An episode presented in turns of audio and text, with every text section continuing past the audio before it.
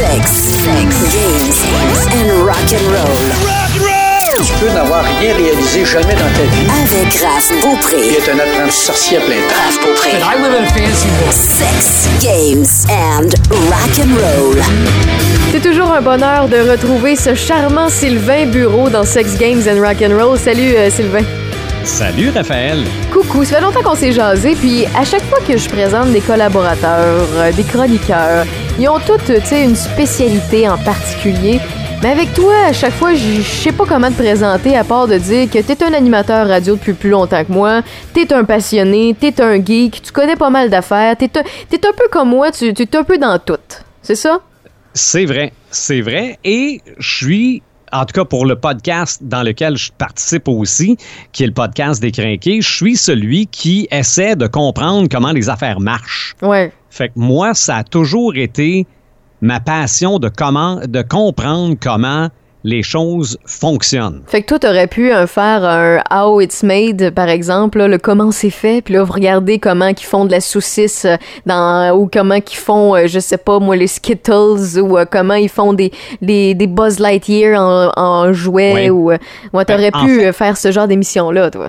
T'as tellement raison, là, que je pense que ma passion des documentaires puis des de, de comprendre comment les choses fonctionnent, ça vient un peu de, de ce genre d'affaires-là. OK? Parce que si je recule très, très loin dans le temps, puis toi, Raphaël, t'étais pas là, Non. entre les émissions de télé, quand il n'y avait pas de publicité, ou je ne le sais pas, peut-être que dans ce temps-là, on calculait moins le temps des émissions comme on le fait aujourd'hui, il y avait ce qu'on appelait des intermèdes. Mhm. Et très souvent, on présentait des bouts de films où on nous montrait comment les bonbons se faisaient ou comment différentes choses se faisaient. Il y avait juste de la musique, il n'y avait, pas de- il y avait pas de voix, il n'y avait pas de narrateur. C'est un peu du Charlie Chaplin, que- euh, c'est moins comique. Ouais, exactement, mais tu voyais comment le petit gâteau que tu avais l'habitude de manger se retrouvait dans l'emballage. Donc Surtout qu'à une époque, là. Surtout qu'à une époque, c'était fascinant parce qu'on n'avait pas accès nécessairement à toute l'information aussi facilement avec le web. Euh, fait que ces petits intermèdes-là, c'était vraiment bien, bien pratique. Puis t'as un peu euh, euh, dit d'avance et un petit peu divulgaché ou spoilé euh, le sujet qu'on qu'on a, toi et moi, aujourd'hui. Et c'est les documentaires. Quand je t'ai demandé... Tu veux me parler de quoi? T'as-tu déjà parlé de documentaires? Je dis, euh, ben non, euh, mais pourquoi les documentaires? Euh, si je veux voir des documentaires, j'ai juste à googler le documentaire sur telle ou telle affaire. Il dit, non, non, non, non, non, on va en parler, il y a des choses à dire. Puis, Mhm. toi, t'es comme tu me le mentionnes, t'es un grand passi- passionné de savoir comment c'est fait. T'es très curieux, t'aimes ça apprendre. Donc, tu vas nous partager ta passion du documentaire. Puis, en même temps, ceux et celles qui, d'habitude, trouvent ça bien ennuyant, ben, on va tous les convaincre par le fait même, je crois bien, euh, par euh, les prochaines minutes de ce podcast-là, du pourquoi, du comment qu'un documentaire peut être pertinent euh, à, à écouter. Ben oui, ben c'est qu'un documentaire, ça permet de voir tout ce qui entoure ce qu'on connaît déjà. OK?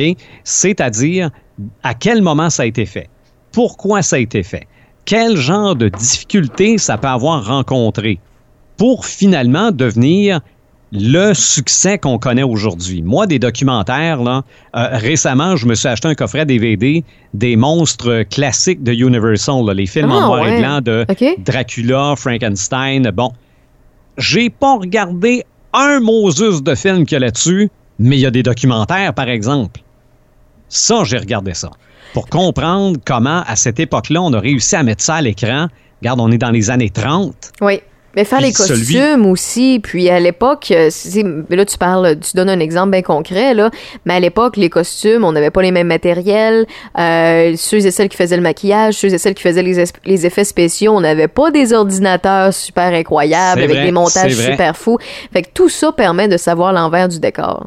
C'est ça. Et l'image du monstre de Frankenstein, c'est encore cette image-là qu'on a aujourd'hui. C'est vrai. Je veux dire, t'es- t'essaies de refaire, je pense que ça a déjà été, été fait, un film où le monstre de Frankenstein a pas un long front avec des, euh, des boulons dans le cou, là. Ça marche pas. Non, c'est pas le monstre de Frankenstein. Donc, cette image-là a été créée dans ce film-là par ce personnage-là, de la façon qu'il bougeait. Euh, c'est, c'est moi, je trouve ça très intéressant de comprendre tout ça, puis pourquoi ça a été fait comme ça, puis pourquoi c'est encore populaire aujourd'hui. Les documentaires, est-ce qu'il y a eu une recrudescence à une certaine époque ou bien euh, ça a toujours été là de, de façon, euh, comment je pourrais ça, omnisciente, là, dans le sens que, tu sais, te parler des fameux interludes, de parler des, des, des petits pop-up des fois qui pouvaient nous expliquer comment c'était fait. Si on était intéressé, on pouvait continuer à écouter le visionnement, euh, continuer de visionner, je veux dire, puis euh, on nous présentait ça des fois entre telle ou telle émission. Est-ce qu'il y a eu une popularité autour de ça à une certaine époque où ça a toujours été assez stable? Ben, pour les documentaires sur les films, moi, je pense que le documentaire qui a tout lancé ça, c'est le making du film Les Dents de la Mer. OK, Jaws. The, Making of Jaws. Ce documentaire-là avait été fait pour le disque laser. Puis là, on parle même pas de DVD puis de Blu-ray. Là, on parle, c'était, c'était gros comme un vinyle, mais au lieu d'être du son, c'était du son puis de l'image. C'est-tu lettre, ça n'a pas duré longtemps. Non, pas du tout, pas du tout. Sauf que la qualité devait être excellente. The Making of Jaws, c'est sur le disque laser des Dents de la Mer de 1994, et c'est que dans ce documentaire-là, on voyait des choses qui ne sont pas dans le film on avait les gens qui expliquaient ce qui s'était passé. Toute l'histoire dont la légende à l'époque parlait du requin qui fonctionnait jamais, ben là, c'était clairement expliqué par les gens qui étaient là. Tu avais avant ça un livre qui s'appelait The Jaws Log. C'était le journal de bord de celui qui faisait le script. Ça, s'était vendu comme des petits pains chauds, ce livre-là parce que oui, ça racontait le tournage, mais tu des photos dedans aussi de l'arrière-scène. Mais dans le documentaire, ben là, c'est du vidéo, c'est du son, c'était très, très bien monté et tu comprenais que ce film-là aurait pu être un échec lamentable. Oui, oui. Mais le requin a fini par fonctionner et la musique de John Williams a été rajoutée par-dessus, ce qui a changé complètement le film. La même chose pour Star Wars. Ça, c'est un autre documentaire aussi qui est très intéressant. Mais celui qui avait fait ce documentaire-là s'appelle Laurent Bouzereau, qui est un Français. Et après ça, il en a fait un paquet. Il y en a, euh, il a été euh, très, très réputé pour faire ce genre de documentaire-là, qu'on retrouve très souvent sur les rééditions de films, parce que il y a deux types de documentaires. Tu as les documentaires qui sortent, qui ont été faits pendant le tournage. Très souvent, c'est pour vendre le film. Mais tu as les documentaires qui sont faits genre 20 ans après, où là, tu as une espèce de recul et où les gens disent ce qu'ils pouvaient pas dire quand ils ont fait le film. Donc ça, c'est plus intéressant. Les, les, documentaires publicitaires, les chicanes, t'en entends jamais parler. Non, ça c'est sûr. Puis en même temps, tu parles de documentaires de cinéma, mais il y a des documentaires aussi par rapport aux groupes de musique. Ben oui. Ben oui, Puis ça, c'est ça, c'est, ça fait, écoute, euh, mais tu me dis, les premiers documentaires qui sont devenus populaires, c'est vraiment par rapport au cinéma, et après ça, ben il y a plusieurs personnes qui se sont intéressées au, qui se sont intéressées au-dessus de, au-dessous de plein d'autres choses.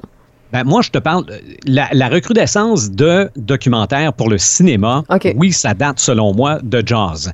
Mais les documentaires sur la musique, ça a toujours été. OK?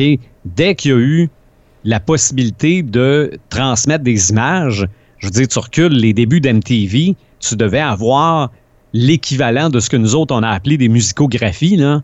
Mais c'est sûr qu'il devait avoir des documentaires sur des artistes dès qu'il y a eu des stations de télé pouvant diffuser ça. Et ça a toujours été intéressant. Moi, là, je me rappelle d'avoir regardé un documentaire sur Neil Diamond.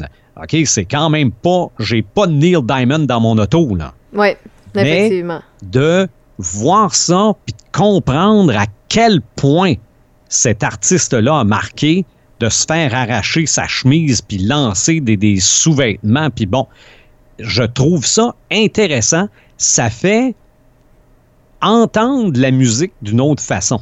Ben, je donne d'autres exemples plus récents. Là. Euh, dans les dernières années, il y en a plusieurs qui ont fait placoter. Celui sur Michael Jackson, euh, celui sur Lady Gaga a fait placoter beaucoup. Oui. Euh, c'est deux exemples qui sont, sont complètement différents parce que oui, on parle d'un artiste qui est décédé, qui a beaucoup de, de, de d'allégations, de rumeurs et tout ça qui ne sont euh, pas confirmées avec les années parce que malheureusement l'artiste est décédé, donc on peut pas aller plus loin que ce qu'on sait aujourd'hui ou ce qu'on nous dit. Donc on parle de Michael Jackson ici. Et ça avait choqué beaucoup les gens qui avaient écouté ce documentaire-là sur sa vie. Et de l'autre côté, on a un documentaire sur une artiste pop qui, est, euh, qui, était, qui a été comparé à une certaine époque à la, la, la, la king de la pop qui était Madonna, Mhm. qui était comme Oui. la nouvelle king de, de la pop.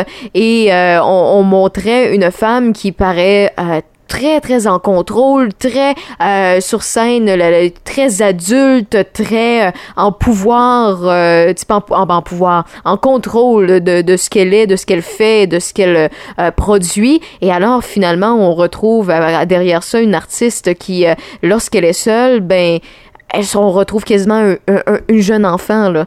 Euh, donc des fois, les- de montrer la réalité qui est euh, qui, qui- c'est quoi vraiment être artiste euh, au day-to-day et avec ce qui vient avec la popularité, ce qui vient avec l'argent, ce qui vient avec ci et ça, c'est très intéressant aussi pour monsieur, madame, tout le monde qui, comme toi puis moi, ben, euh, on regarde quand le fromage est en rabais là, au, à l'épicerie. là. Tu sais, fait que c'est montrer d'autres réalités que la moyenne des gens, que les, les, les communs mortels ne vivront peut-être jamais dans leur vie.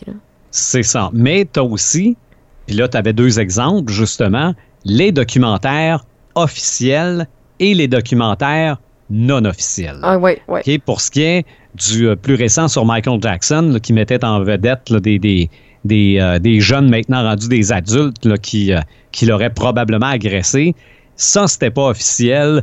Il y a, il y a eu du pour, du contre des gens qui ont démenti à travers tout Ouais, ça. Et Lady Gaga, à l'inverse, C'est totalement officiel. Donc, on a la vision qu'elle veut bien nous donner. Si tu veux, euh, peut-être nous faire une petite comparaison, là, parce que des fois, on a au cinéma des films qui mettent en valeur euh, la vie d'un artiste ou une biographie d'un artiste Mhm. qui est encore en vie ou bien décédé. Et des fois, on le sait qu'il y a l'artiste qui est derrière ça, qui est encore en vie, par exemple. Je te prends l'exemple de d'Elton John, euh, Rocketman. Ils ont fait un film sur sa vie. Bien sûr, on peut pas appeler ça un documentaire parce que c'est plus un film comédie musicale qui raconte sa vie, mais il y a du vrai à l'intérieur, mais il y a aussi de la romance. C'est on enjolive des moments où on modifie quelques moments où l'ordre n'est pas nécessairement la bonne. Euh, j- Est-ce que toi tu considères ça comme un documentaire ou tu considères ça juste comme euh, un preview euh, de, de la vie d'un artiste? Je vais dire que c'est une belle entrée en matière. OK? Mettons comme The Bon. Dirt aussi sur Netflix, c'est un autre bon exemple. C'est ça, oui. Sur oui, Motley Crue. Oui, j'ai vu ça. J'ai vu ça. Mais euh, The Dirt, euh, Rocketman, Bohemian Rhapsody, c'est Mhm. une bonne entrée en matière pour en savoir plus que la musique qu'on connaît. OK? Ça, c'est vrai. Le fait d'avoir apprécié Rocketman, ça peut t'amener à vouloir voir un, un documentaire où c'est vraiment Elton John. OK? Sur le réseau de streaming Tubi, le réseau euh, gratuit, le TUBI, il y a entre autres des documentaires sur des albums classiques. Et il y a celui sur Goodbye Yellow Brick Road d'Elton John. Donc là, là-dedans, c'est vraiment Elton John qui parle. C'est vraiment ces musiciens qui étaient là pour la conception de cet album-là, qui expliquent tout le contexte dans lequel l'album a été fait. Parce que je pense, ah oui, ben, il y a la chanson Goodbye Yellow Brick Road, mais je suis pas sûr qu'il y a tant de hits que ça sur cet album-là, sauf de hits radio, là. Ouais, Mais ouais. l'album a été évidemment un immense succès.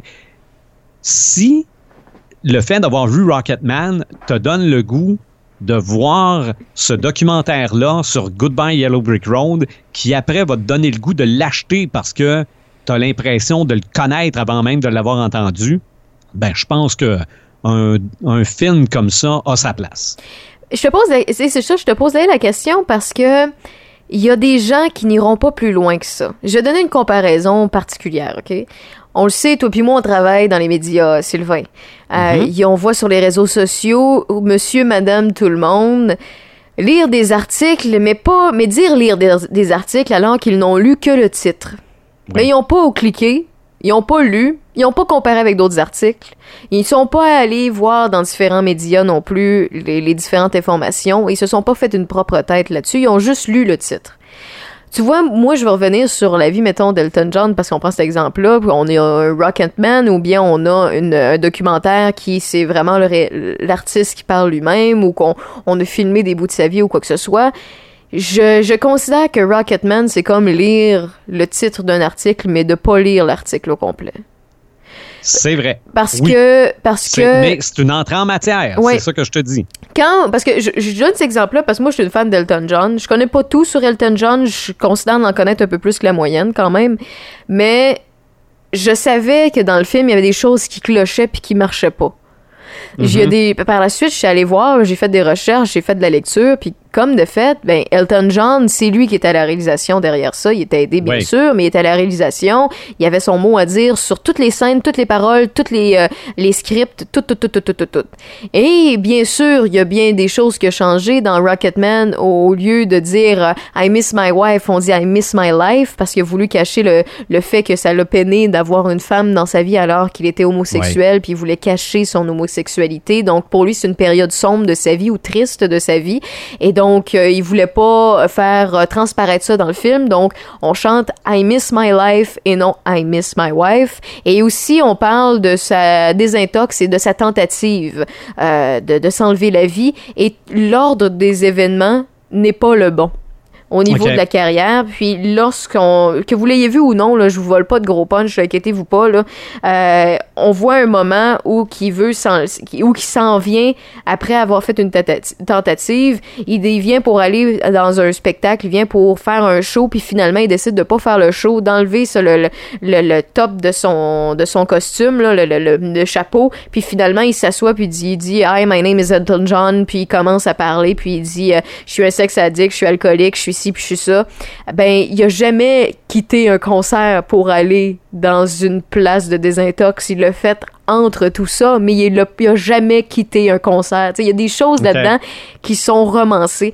Fait quand je vous dis que d'écouter un film qui est comme The Dirt euh, ou euh, bien euh, Rocketman ou Bohemian Rhapsody, c'est comme lire le titre d'un article mais sans aller dans les détails et de, faire des recherches en profondeur. C'est là que le documentaire vient encore plus intéressant pour ceux et celles qui veulent en apprendre davantage. C'est vrai, mais si le film en question, admettons qu'on prend The Dirt de Motley Crue, tu, connais, tu connais une coupe de tunes, c'est à peu près tout, mais tu zappes tu tombes, tu te dis, oh, je vais aller sur Netflix, je vais regarder The Dirt, puis tu te dis, tabarouette, ça a donc bien l'air capoté, Motley Crue. oui. Et que tu te mets à écouter plus de Motley Crue, à te dire, coudon, euh, si tu vrai cette histoire d'accident d'auto-là qui a tué quelqu'un, euh, tu fouilles un peu, t'achètes le livre de Dirt, parce que c'est, au départ, c'est un livre.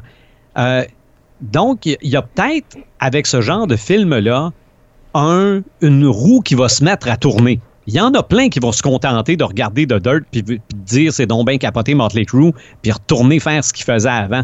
Mais il y a peut-être des gens qui ne connaissaient pas le groupe ou de réputation, puis une chanson ou deux, qui vont vouloir creuser un peu plus et là tomber dans les vrais documentaires. Parce que il y a des choses dans The Dirt qu'on ne voit pas, qu'on peut trouver en documentaire sur YouTube, entre autres, à un moment donné, où on a forcé une réunion de Motley Crue. C'est une compagnie qui a décidé de vendre Motley Crue, vendre une tournée de Motley Crue avant même de savoir si ça tentait aux membres du groupe de se réunir. ouais. Il y a un documentaire là-dessus sur YouTube. Fait que dans le fond, ce que tu nous dis, c'est que ce genre de film-là, ça, ça c'est fait pour surtout euh, informer un, minimum, puis surtout ouvrir l'appétit des curieux. Donc, c'est une entrée, c'est un appetizer. Exactement. Puis j'ai très hâte de voir ce qu'on va faire avec Kiss. Parce qu'il y a un film prévu. Ah oui, ça je. Concernant Kiss aussi. Ben, en, espérant que la journée que vous écoutez ce podcast-là, ce, ce soit pas encore sorti. Si c'est déjà sorti, ben tant mieux. Non, je pense pas. Je pense que c'est, il y a au moins, il y a au moins une année qui devrait se passer avant que ça sorte. Ouais, mais tu sais, mon podcast est là depuis trois ans, hein, puis des fois je me fais parler du troisième épisode, fait, ou du quatrième ah, ou du sixième, fait que. Là, si vous écoutez ça en 2032, là, ça se peut qu'il soit déjà sorti. C'est en plein ça. Euh, donc, on a parlé de cinéma, on a parlé de musique, de band et tout ça. Le documentaire peut servir à quelle autre chose? Ben, en fait, le documentaire, c'est aussi divertissant. Moi, je trouve ça divertissant de, de voir des gens commencer à se rappeler ce qu'ils ont fait. Puis des fois, il y a des anecdotes là-dedans là, aussi qu'on ne sait pas. Je veux dire euh, euh, que, je prends le, documentaire sur les Bee Gees qui s'appelle This is where I came in. Là-dedans aussi, il en manque des bouts. Mais euh, tu quand même plein d'anecdotes pour comprendre ce qui s'est passé, que la chanson euh, Jive Talking, c'est quand on prenait le pont en sortant du studio, il y avait toujours comme un beat parce que les, les, euh, les roues de la voiture euh, accrochaient toujours les, les, les, euh, des, des, des barres de métal. C'est ce beat-là qui a inspiré la chanson. Moi, j'avais jamais su ça avant de, de voir ce documentaire-là. Et quand je te disais qu'il en manque des bouts, c'est qu'à un moment donné, les Bee Gees se sont séparés de leur impresario. Ça doit avoir brassé. Il n'y a aucune mention de ça dans le documentaire. Ah, aucune non. mention. Ah, ouais. Ouais, on, on apprend, tout va bien avec l'impresario. Après ça, le disco meurt, ça va mal pour les Bee Gees. Puis quand les Bee Gees reviennent, ils reçoivent des trophées là, pour l'ensemble de leur carrière. Ils réinvitent l'impresario en avant, puis tout va bien. Mais quand ça a mal été, aucun mot la game. Dans le documentaire. C'est particulier. Des fois aussi, euh, ça dépend des, ça doit dépendre des réalisateurs, des personnes qui font le, le concept ou quoi que ce soit. Ils sont peut-être, tu sais, quand il n'y a pas les artistes d'impliqués, ils sont peut-être pâmés aussi sur l'artiste, puis ils veulent cacher certains trucs qui, les- qui enjolivent moins leur idole. Tu sais, ça peut arriver. là. Moi, je pense plutôt que c'est, comme je te disais tantôt, quand c'est un documentaire officiel ou pas. Ok, ouais, effectivement. Là, je pense qu'il y a un documentaire qui s'en vient sur Céline, Possible. que, euh, officiel. Il y a des choses desquelles on ne parlera pas là-dedans. C'est sûr, sûr, sûr. Les a, débuts euh, de sa de son sa relation de couple avec René, peut-être? C'est vers ça que j'irais. Ouais. Hein? Mais ça, son amour avec René, on va, on, On ça saura va être- jamais. quand ça a été annoncé officiellement, Ouais. on n'aura aucun détail avant. Si on faisait un documentaire sur la vie de Michel Louvain, je suis convaincue que euh, ce serait complètement le contraire parce que, oui, on a perdu cet artiste-là, mais même si à l'époque les mœurs concernant les hommes homosexuels ou quoi que ce soit euh, étaient moins bien vues par monsieur, madame, tout le monde, ça, ça- il a vécu les deux époques, alors que c'était moins bien vu, que le mariage Mhm. entre hommes et ou entre femmes était illégal et c'est devenu légal. Il a vécu l'époque où il devait cacher parce que pour sa carrière, ça vendait plus parce que c'est mesdames qui étaient pâmées sur monsieur. Ben oui, ben Euh, oui. Puis qu'on montre, je redonne l'exemple, rappelez-vous, à son décès, c'est la seule fois de façon officielle qu'on pouvait lire, entendre ou voir qu'il était homosexuel parce qu'on on, on pouvait lire dans la description de son décès qu'il laissait en deuil son conjoint, son mari, Mhm. telle personne.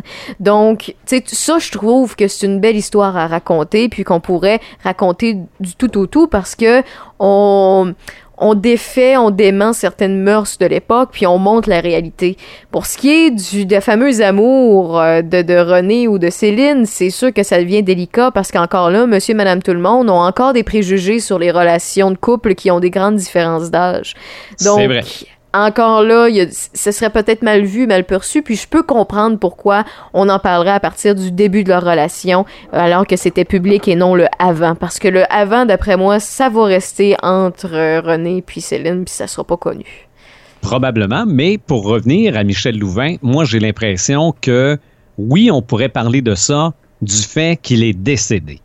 Parce que j'ai, euh, quand on a annoncé son décès, évidemment, il y a plein d'entrevues qui sont sorties à la télé, là, et une qui était quand même récente à LCN, et il n'y en était aucunement question. Je sais. On a, on a parlé des femmes qui tripaient sur lui, et ça s'est arrêté là. C'est tellement, c'est tellement triste. Mais en même temps, tu sais, j'ai ça, beaucoup de oui. respect pour un artiste comme ça parce que, comment je peux dire ça? C'est qu'il s'est oublié parce que on lui demandait d'être ci et d'être ça, puis il est Mhm. né dans cette époque-là. Je peux pas le juger, je peux pas être en colère euh, de ne pas avoir pris, le- tu sais, le, le, le- d'avoir été nécessairement un exemple, tu sais, pour les autres homosexuels ou des choses comme ça. Je peux pas lui en vouloir parce que je comprends la crainte qu'il avait. Puis pour sa carrière, il s'était fait dire toute sa vie, toute sa jeunesse, qu'il fallait qu'il soit aux femmes, qu'il fallait qu'il démontre une possibilité qu'il soit célibataire et qu'il ait le cœur ouvert à tout ça. Je peux pas en vouloir à un charmant homme comme ça, un gentleman qui a fait ça pour sa carrière et qui a fait ça pour pas faire de peine à à une personne alors que c'était mal vu à une certaine époque. Euh, pour moi, ça reste un, amour et un bel exemple tout de même, en espérant qu'il n'y a plus jamais d'artistes aujourd'hui de notre du temps moderne qui qui euh, aient à subir ça toute leur vie, toute leur carrière, mhm. parce qu'ils méritent d'être de s'assumer, ils méritent d'être aimés comme ils sont, comme pour ce qu'ils aiment puis ce qu'ils aiment pas. Tu sais, je, je, c'est quand même, mais c'est ça qui est le fun avec les documentaires. Puis si on donne un exemple qui existe même pas là, c'est pour ça que c'est le fun des documentaires, c'est qu'on veut en savoir plus, on veut qu'on nous en parle. On veut que des proches ou, des d'autres artistes nous parlent d'un artiste ou quoi que ce soit. C'est ça qui est plaisant. Puis de parler documentaire, tu sais, je l'ai dit, on parle de cinéma, on parle de musique, mais on peut aussi aller dans, dans bien d'autres choses. Si tu nous as parlé des choses, de comment c'est fait. Tu sais, dans le temps industriel, quand c'est arrivé, puis qu'on voyait les grosses machines arriver, puis que, oui, il y avait encore un humain derrière ça, puis c'était du travail à la chaîne, mais au moins, on nous montrait le comment c'était organisé. C'est vrai. Mais oui, il y a des documentaires sur euh, la musique puis les films, mais si tu vas du côté Netflix, il y a The Toys That Made Us. Oui. Qui, sont des documentaires. Il n'est plus disponible. Ah, Toys, oui, excuse-moi, je pensais que c'était Fun Company euh, de Funko, il est plus disponible, mais Toys ben That Made Us, il est, disponible. C'est vrai, oui, oui, oui. Il y a eu un documentaire, très bon documentaire sur Funko, mais qui est plus qu'un documentaire sur Funko, qui est, je pense, un documentaire sur la personne qui capote sur quelque chose. OK? Parce qu'à un moment donné, on nous explique dans ce documentaire-là que, je ne sais pas, le, moi, je, admettons, le, moi, j'ai un pop de Ronald McDonald. Oui. Tu l'as? Oui, oui, je l'ai, le pop de Ronald McDonald. D'accord. Mais, bon, pour moi, je trouve ça le fun. OK? Mais il y en a pour qui avoir son propre Ronald McDonald, ça veut dire quelque chose. Et dans le documentaire de Funko, c'est ce qu'on nous montre. C'est que la personne qui s'achète un pop de, de je sais pas moi, je, je vais dire Justin Bieber, tu sais. Ouais, parce qu'il existe. Parce que ça existe, un pop de Justin Bieber. C'est, c'est Justin Bieber a une importance pour la personne qui achète le pop de Justin Bieber ça devient quasiment un trophée oui, ah mais ça peut être dans plusieurs. là m'a mis les larmes aux yeux. C'est dans plusieurs sens parce que, de, de, mettons, il vous explique aussi ce que vous pouvez ne pas comprendre. Puis c'est ça que j'aime parce que je vous explique, c'est un peu le concept de mon podcast. Quand vous voyez les, les, les, titres de mes podcasts, là, quand vous le téléchargez, ça se peut que ça vous intéresse pas, tout, puis vous en foutez comme l'an 40, puis vous demandez pourquoi il y a du monde qui aime ça ou qui fait ça ou qui pratique ci ou qui a ça comme passion. Mm-hmm. Mais au moins, vous, si vous cliquez dessus, vous pouvez en savoir davantage, puis j'amène tout le temps un passionné ou une passionnée qui va en parler, qui va nous dire pourquoi lui aime ça. Et après ça, vous allez dire, gars, moi, c'est pas mon bail, mais je comprends maintenant plus pourquoi la personne aime ça. C'est ça. Euh, le, Les mini-documentaires, tes podcasts. C'est à peu près ça. C'est à peu près. Ben, ah c'est des mini-documentaires, mais plus euh, humains, là. C'est moins avec mm-hmm. euh, des, des. C'est moins. Euh, comment je dire ça? C'est moins à la radio canadienne ou à la Canal D, là. C'est plus. en effet, mais c'est quand même. Le principe est là. C'est ça. C'est entre passionné. Passionné à passionné, humain à humain. Mais je reviens sur ton exemple de, de, de petite figurine Funko de, de Justin Bieber. Ben, pour quelqu'un, ça peut être son artiste favori. Pour un autre, pour une jeune femme qui, lui, elle, a tripé quand il est sorti sur YouTube la première fois, puis qui chantait Baby, Baby, Baby où, là. Ben mais ben peut-être que pour elle, c'est de la nostalgie. Et pour d'autres mondes, ça peut être aussi juste de l'humour. Ça peut être un gag. Tu sais, il offre ça à son chum de gars qui s'en fout complètement, mais ça vient de son chum de gars. Donc pour lui, c'est un trophée. Tu sais, ça peut être bien d'autres choses. Puis c'est un documentaire qui explique un peu ce phénomène-là. Et là, tu me, parlais, tu me parlais aussi de Toys That Made Us. Exactement. C'est que tu peux avoir un épisode complet sur le phénomène Barbie, un épisode complet sur les Tortues Ninja, un épisode complet sur euh, He-Man and the Masters of the Universe. tu veux-tu rire? Tu le sais, moi, là. Tu me connais, Sylvain, là. Assez pour mhm. dire que je suis pas une fille de Barbie puis de polish, là.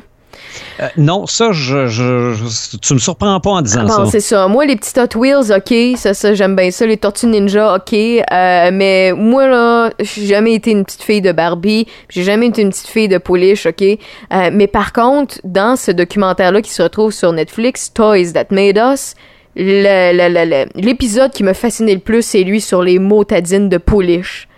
OK. Ça me Quel fascinait. phénomène? Oui, un phénomène incroyable. Puis j'en connaissais déjà des trucs là-dedans parce que euh, j'ai déjà travaillé en boutique de collection, ce qui, puis j'en ai appris là-dedans. Euh, je veux pas vous voler toutes les punches parce que je vous le conseille de l'écouter fortement, mais en même temps, ben il y a aussi de belles histoires qui sont racontées là-dedans. Puis je, je, je trouve ça formidable de- d'avoir des passionnés qui nous racontent l'histoire d'une euh, d'une réussite entrepreneuriale. Mhm. Fait que c'est Comprendre comment ça Ouais. a fonctionné. ah oui. C'est vraiment, euh, dans le fond, les documentaires, faut simplement être curieux. Là. Moi, j'en écouterai à rafale aussi. Je, je Oui, oui. devrais aussi, d'ailleurs, recommencer. Ça fait longtemps que j'ai pas écouté de mon documentaire, puis à chaque fois, je ressors de ça, puis je fais « Motadine, j'ai appris de quoi? » c'est le fun d'apprendre de quoi. Tu sais, je sais qu'il y en a qui sont... qu'eux autres, qui ont abandonné ou qui sont peut-être rendus ben lâches avec le temps, là. Mais c'est le fun de se coucher le soir, puis de dire « Hey, ça, je le savais pas. C'est-tu niaiseux? Je fais des années que j'utilise ça ou que je vois ci, puis ça, puis je le savais pas. Tel oiseau fait telle affaire, euh, tel truc, euh, il y a une espèce de ça. Euh, ça, il, il consomme ça à tel endroit dans le monde parce que ça a ben, du bénéfice pour ça, ça, ça. Tu sais, tu t'apprends tout le temps quelque chose. Puis ça, c'est un sentiment qui est tellement le fun. là. On est des petites bébites qui, tu sais, des humains, là, on est bien juste un mammifère qui est à moitié con, à moitié intelligent. Mais quand on se sent intelligent, ben ça fait du bien. oui, absolument, parce que se sentir con, ça arrive souvent. oui, oui, ben en fait, j'espère. Sinon, vous avez un gros ego. T'as as tellement raison. OK? C'est que tu, vois les choses sous un autre œil quand tu comprends comment c'est fait puis pourquoi c'est là. Donc, les, documentaires, pour moi, c'est à ça que ça sert. C'est tout ce qui va m'expliquer comment les affaires fonctionnent. C'est sûr, quand c'est les, les dessous des films puis les dessous des dessins animés, parce que les coffrets des Looney Tunes sont bourrés de documentaires, euh, que ce soit euh, la musique, c'est des choses qui vont énormément m'intéresser. Mais des fois, là, regarde, la, la télé dans le salon chez nous est à Canal D ou à Investigation, les affaires policières. Regarde, je vais me laisser embarquer là-dedans, là. C'est sûr, sûr, sûr. Mais il y a aussi des documentaires, la plupart du temps, là, c'est des documentaires sur des affaires qui ont fonctionné. OK? Mais des documentaires sur des flops, il y en a aussi. Moi, il y en a Exemple? deux que j'ai que je connais. Il y en a un que j'ai pas toutes vu, là. Mais il y en a un qui s'appelle Doomed. Ok, Comme dans. Docteur Doom, là. Ouais. Ben, c'est justement un documentaire sur le film des Quatre Fantastiques qui a été tourné, mais jamais sorti. Malgré qu'il y a des copies, là, des fois, qui circulent, là, des copies pirates encore aujourd'hui, là. mais il y a vraiment, je pense que c'est au début des années 90, un film des Quatre Fantastiques qui a été tourné, annoncé, publicisé, mis en boîte, mais jamais sorti. Ben, un autre exemple, sur, euh, sur Netflix, toujours, on retrouve le documentaire High Score, meilleur score, si vous préférez. Oui, oui, oui, sur les jeux vidéo. C'est sur les jeux vidéo. C'est pas le meilleur documentaire au monde. Par contre, j'étais assez curieuse pour l'avoir écouté au complet, puis d'avoir appris des affaires sur des choses qui ont marqué mon enfance, qui marquent encore aujourd'hui mes, euh, mes passe-temps et tout ça. Et là-dedans, il y a le fameux épisode sur le pire jeu qui est sorti du monde, et on comprend mieux pourquoi le jeu de E.T. d'Atterri 2600 était si mauvais et on réussit à pardonner le créateur de ça. C'est ça, mais il y a aussi un documentaire où on, le, où on va le retrouver les cassettes au dépotoir. Oui. Ça, ce documentaire-là aussi existe, très intéressant. D'ailleurs, s'il y a quelqu'un qui a une copie euh, de, E.T. Euh, sur Atari 2600, je suis nouvellement propriétaire d'une Atari et je veux ah ah. ce jeu. je ouais, veux mais en jouer tout cas, je ce sais pas si merde. Tu vas réussir. Euh, on va peut-être te la proposer moyennant supplément, mais je ne sais pas si tu vas avoir le supplément. Ah, je te confirme qu'il euh, coûte pas cher, puis je te confirme qu'il y en a encore en circulation. Ah oui? Ah bon, bon, bon. Oh, oui, ils ont pas tout enterré. Il y en a des copies qui sont en entre les mains de certaines personnes, mais la majorité des gens sont. euh, C'était pas pour l'essayer comme moi, c'est vraiment juste pour l'exposer puis euh, le regarder puis trouver ça drôle. Bon, Euh, Mhm. Ceci dit, euh, oui, c'est ça. Il y, a les, euh, il y a le temps industriel, il y a les jeux vidéo, il y a la, la nourriture, on l'a mentionné. Il y a plusieurs autres choses. Il y a aussi les fameux documentaires animaux. Oui, ça c'est vrai. Ça c'est fascinant, c'est le fun. Oui, pis ça, moi là, mon, mon souvenir, c'est le merveilleux monde de Disney. OK, le merveilleux monde de Disney, là, ça, ça, ça date. Là. Tu devais pas être là encore, euh, Raphaël. Euh, c'était vraiment Walt Disney qui parlait au début. Là. Donc, ça fait très longtemps. Puis il me semble qu'il y avait beaucoup, je sais pas si c'était des documentaires sur des animaux ou des films racontant leurs aventures, mais oui, le- le- les documentaires animaliers, très, euh, très intéressants. Ça a toujours le documentaire évolué, du ça- commandant Cousteau, Ouais. très intéressant aussi. Non? Ça, ça a toujours été, ça a toujours évolué, ça a toujours euh, été là. Euh, puis autant pour parler des espèces qui existaient à l'époque, des espèces qui ont disparu, des espèces qui sont encore aujourd'hui. Quand je dis disparu, c'est autant des, des, des animaux qu'on a connus, euh, que, que vos parents ont connus, quoi que ce soit, ou euh, peu importe, puis qu'aujourd'hui ça existe plus parce que c'est des phénomènes qui, avec le temps, ben ils existent plus malheureusement, ils se sont éteints. Euh, puis c'est aussi sur les dinosaures, c'est aussi sur euh, ce qu'on connaît présentement des profondeurs de la mer, mais qu'on ne sait pas non plus s'ils ont des petits cousins qui sont encore plus profonds parce qu'on n'a rien pour aller là, nous autres, le pauvre humain. Euh, tu sais, c'est vraiment...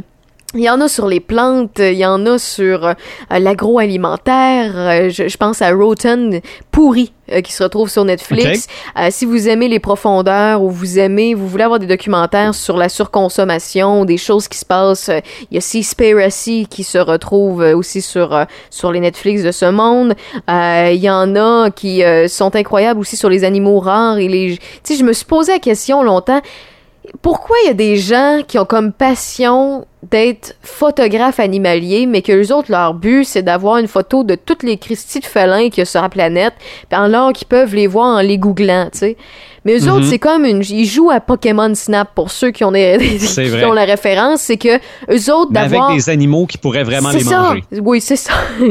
Eux autres, leur but, c'est d'avoir leur propre photo du félin qu'ils veulent le voir eux-mêmes. C'est un trophée. Puis c'est en écoutant des documentaires que j'ai compris. Moi, c'est vraiment ma passion. Ils m'ont pas transmis cette passion-là non plus. Mais j'ai compris le thrill et le trip de se mettre dans une cage dans le fin fond de l'Antarctique pour voir un, une espèce de tigre blanc qui, qui, qui est là, qui part, ou un tigre euh, jaune qui est pas supposé d'être là, mais qui passe, il en reste peut-être 12 sa planète, puis qui passe euh, une fois au je sais pas combien de temps. Mais quand il y a sa maudite photo, là, pendant qu'il dort, puis qu'il réussit à la prendre avec les capteurs de mouvement, ben, il y a un exploit, parce que c'est peut-être le dernier qu'on va avoir pris en photo, nous autres pauvres humains, tu sais. C'est, c'est C'est vrai. capoté, des fois, ce qu'on peut apprendre, puis la patience de certaines personnes, la ténacité de certaines personnes, puis aussi le côté artistique pour monter de tels, documentaires animaliers. C'est fascinant à quel point les heures, le travail, l'intelligence humaine aussi à pouvoir euh,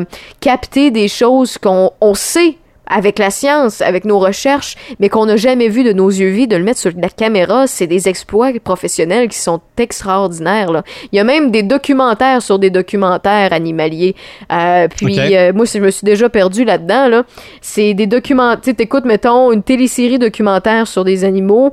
Euh, il t'explique certaines espèces ou certaines personnes qui sont allées voir, mettons, euh, les poissons, l'autre les oiseaux, l'autre les félins, l'autre euh, les ours ou peu importe. Et t'as un- le documentaire de euh, behind the scene, donc euh, OK, euh, le, le derri- making of. le making of, le derrière, euh, la, derrière la scène de, de tout ça, puis tu te dis, motadine, ça dure une minute 30 secondes pour voir des chimpanzés dans, dans, la, dans cette euh, télésérie documentaire-là, parce que c'est deux chimpanzés roux que tu vois pas souvent, puis euh, là, après ça, ils te montrent le making-of, ça leur a pris sept jours dans la boîte à se faire piquer par des, des insectes weird, puis à marcher, puis pas vouloir échapper tout ça, puis d'essayer de pas tomber avec euh, des, des lianes à terre, puis tu te dis, sacrement, c'est des malades, mais c'est des passionnés, puis c'est ça qui est hot. Ah.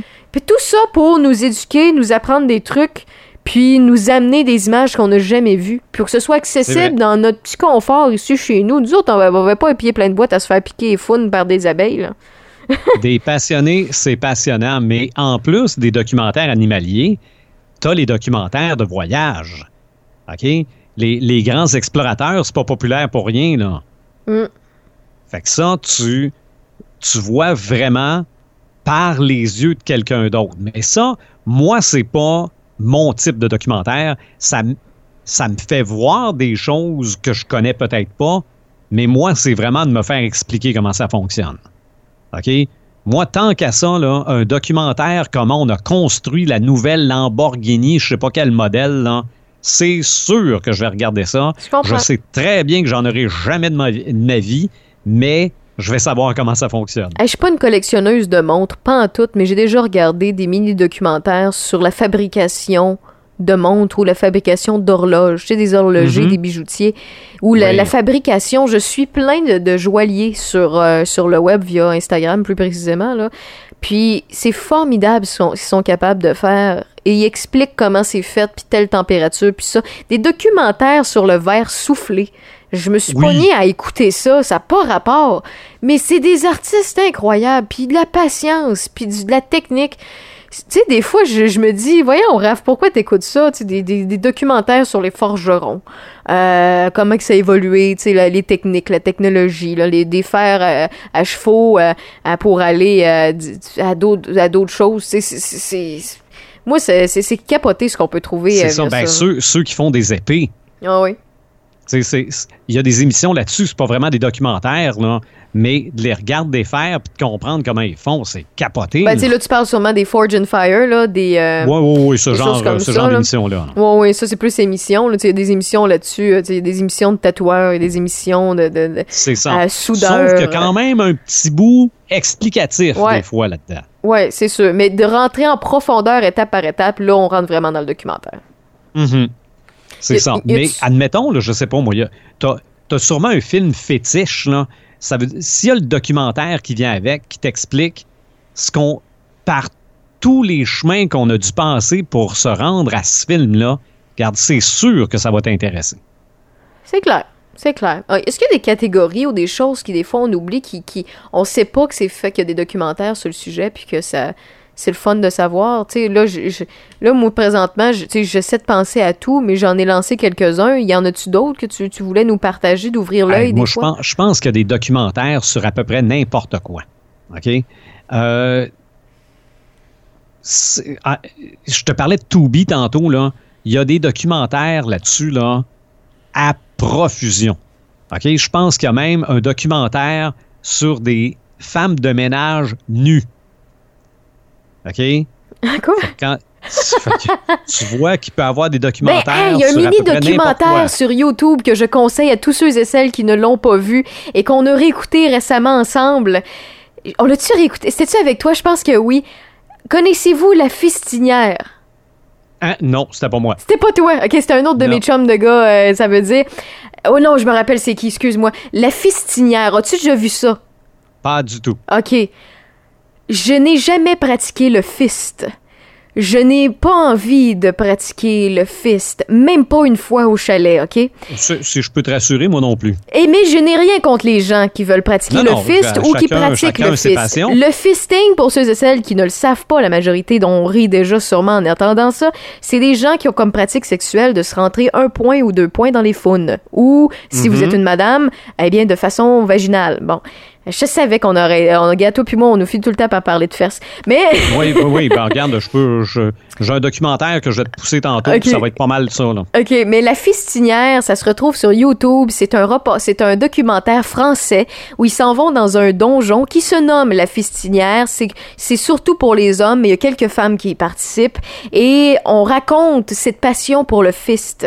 Et vous moi, la première fois que j'ai écouté ça, j'ai ri de A à Z, mais après ça, je l'ai réécouté une deuxième fois, puis j'ai dit, c'est juste des gens heureux qui partagent une passion, puis que c'est consentant. Puis je l'ai regardé sur tout un, autre œil. Puis j'ai appris des choses. Moi, j'ai j'ai appris ce que moi, ça m'intéressait pas pendant tout. J'ai confirmé. Ça, au moins, au moins, ça t'a convaincu. Ben, c'est ça. Mais j'ai compris d'autres choses dans cette pratique-là. Ça m'a ouvert l'esprit sur des choses que je ne connaissais que je connaissais moins, euh, je vais dire ça comme ça, mais je savais qu'il existait, mais je connais pas. Puis j'ai quand même appris des choses. Puis j'ai, c'est en écoutant plein de choses, mettons sur quelque chose que vous comprenez pas ou que vous ne pratiquez pas des fois, que vous, vous, votre esprit, votre esprit est de plus en plus ouvert. Puis vous dites, si un jour dans ma vie j'ai à avoir une discussion sur ça avec quelqu'un ou quelconque, peu importe, ben au moins je vais savoir un minimum. Puis j'aurais été, je vais avoir été curieux ou curieuse un minimum pour pouvoir ne pas dire n'importe quoi, puis pas me fier juste à ce que je pense, mais bien à ce que je sais. Mm-hmm. C'est vrai. C'est vrai. Puis tu vois, moi, un de mes documentaires préférés, tant qu'à être dans le, le sujet un peu 18 euh, ans et plus, c'est Inside Deep Throat. Oui! là, je te parle du documentaire. Oui, oui, le documentaire. C'est un documentaire, je pense, qui a été primé aux Oscars. Et ça, là, c'est la définition même d'un documentaire. Ça, on, a tout entendu parler de Deep Throat. On l'a peut-être pas tout vu. On sait que c'est un film 3X. Ça dure à peu près une heure. C'est pas mal cucu dans tous les sens, avec une prouesse euh, physique incroyable. Mais tout le phénomène, parce que quand ça a sorti cette histoire-là, ça a été l'enfer. Ça a pogné, là.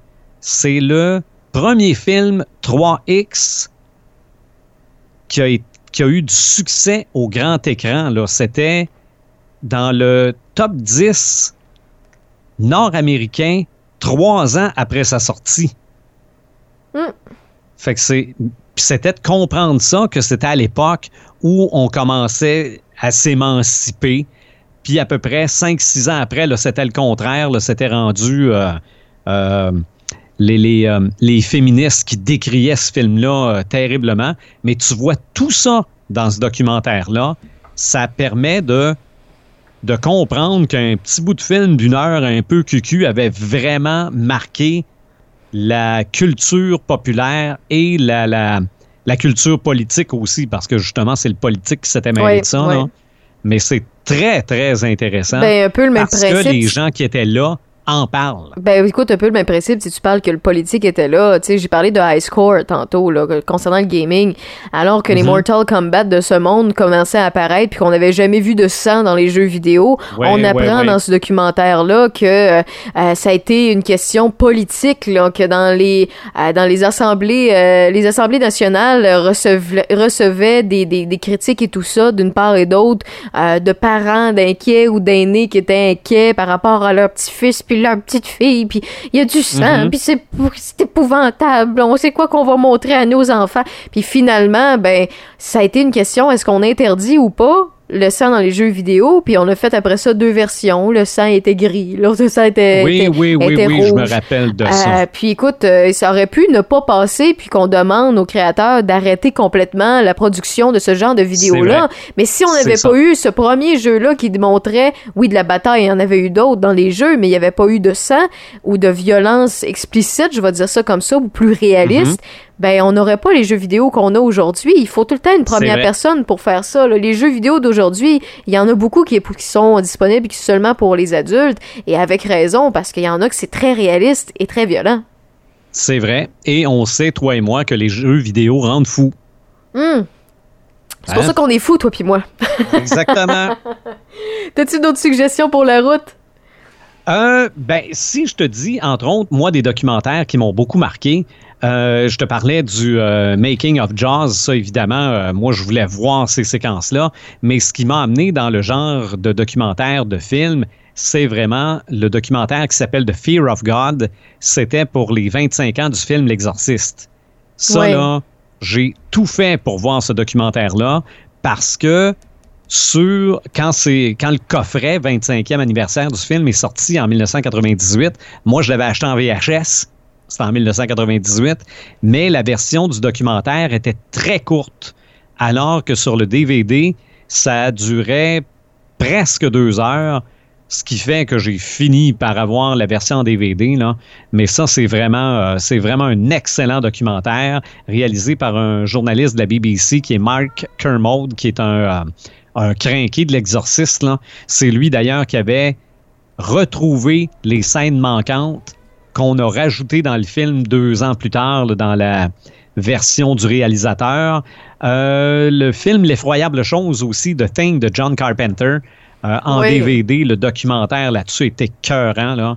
Ça permet justement de voir euh, les effets spéciaux parce qu'à l'époque, il y avait pas, c'était pas des effets spéciaux par ordinateur, c'était vraiment des, des effets spéciaux avec ben du caoutchouc puis ben du KY. Ça, c'est mentionné dans le documentaire des, pour, pour faire euh, reluire le caoutchouc, là, Oui. des chaudières de KY. Ben, C'est- ce, qui est- ce qui est dit dans le documentaire. Le, le gars qui s'occupait de filmer, là, il rentrait dans la pièce des effets spéciaux puis disait Je m'attendais pas à voir des chaudières de KY. Mais c'est ça, c'est que du caoutchouc, c'est mât. qui n'a jamais rêvé de plonger dans une, une piscine de KY? Euh, moi, c'était de lutter dans du gel au vert. Ouais, mais ça, on l'a jamais fait encore. Non, on l'a jamais fait. C'est- Malgré que toi, t'as fait de la lutte un peu, par exemple. Ouais, mais euh, le, le- Mais le- ouais, non, ça doit, être, ça doit être bizarre sauter dans du KY. Faut pas que tu prennes de gorgée, c'est pas comme de l'eau.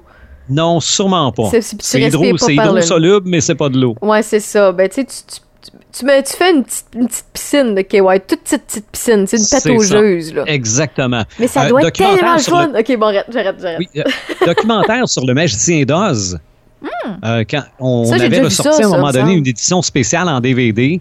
Regarde, t'apprends plein de choses là-dedans. Il y a du monde qui sont morts à essayer de faire le magicien Oui, j'ai d'Oz. déjà vu. Oui, c'est incroyable. C'est ça, parce qu'on le, celui qui faisait l'homme, euh, le premier acteur pour l'homme de métal, là, lui, on l'avait saupoudré d'aluminium en poudre. Ça s'était retrouvé dans ses poumons. Regarde, ça n'a pas de bon sens. C'est le, film est. Il y a juste le film qui est joyeux. Tout ce qui entoure ce film-là est terrible. Donc, ça, c'est. En gros, c'est pas mal les documentaires qui m'ont euh, pas mal marqué, mais. Regarde, il y en a des documentaires, il y en a, il y en a. euh, amenez-en, je suis capable d'en prendre. Bon, ben c'est noté. Donc, Sylvain Bureau, merci de nous avoir placoté de documentaires. Euh, écoute, je m'étais pas préparé pour le podcast, je vais être très honnête. Euh, Mhm. Je savais que j'avais vu quelques documentaires, puis tu vois, on a parti la conversation, ça m'a rappelé plein de souvenirs, plein d'idées, plein de gogos que j'ai aimé puis que j'aime encore. Fait que des fois, là, c'est ça qui est le fun d'être passionné, puis c'est ça qui est le fun aussi de s'intéresser à différentes affaires parce que on, on partage, puis après ça, on dérape, puis on en a encore une fois la preuve. Puis je suis convaincue que ceux et celles qui ont écouté le podcast de A à Z se sont rendus compte qu'eux aussi ils en ont vu plus qu'ils pensaient, puis qu'il faudrait peut-être qu'ils euh, rouvrent encore une fois leur to-do list pour ce genre de contenu-là, parce que c'est très divertissant et très... euh, il y a- il y a- il y a- comment je pourrais dire ça? Très divertissant et très éducatif aussi. Oui, aussi. Mais là, le- ce qui est dommage, par exemple, c'est que si les auditeurs attendent un making-of de cet épisode-là, je suis pas sûr qu'on en a un. non, je suis pas sûre. c'est noté. Hey, euh, je te souhaite une très très belle soirée ou en fait pour ceux et celles qui écoutent le podcast, un très bon matin, un très bon après-midi ou une très belle soirée, on Ah, sait je, jamais. je vais hein. passer du bon temps, puis euh, si c'est plate, je me mets un documentaire. Bon, c'est une bonne idée, je vais faire la même chose, euh, Sylvain. Salut. Et à tous ceux et celles qui ont téléchargé le podcast, je vous dis bon bye.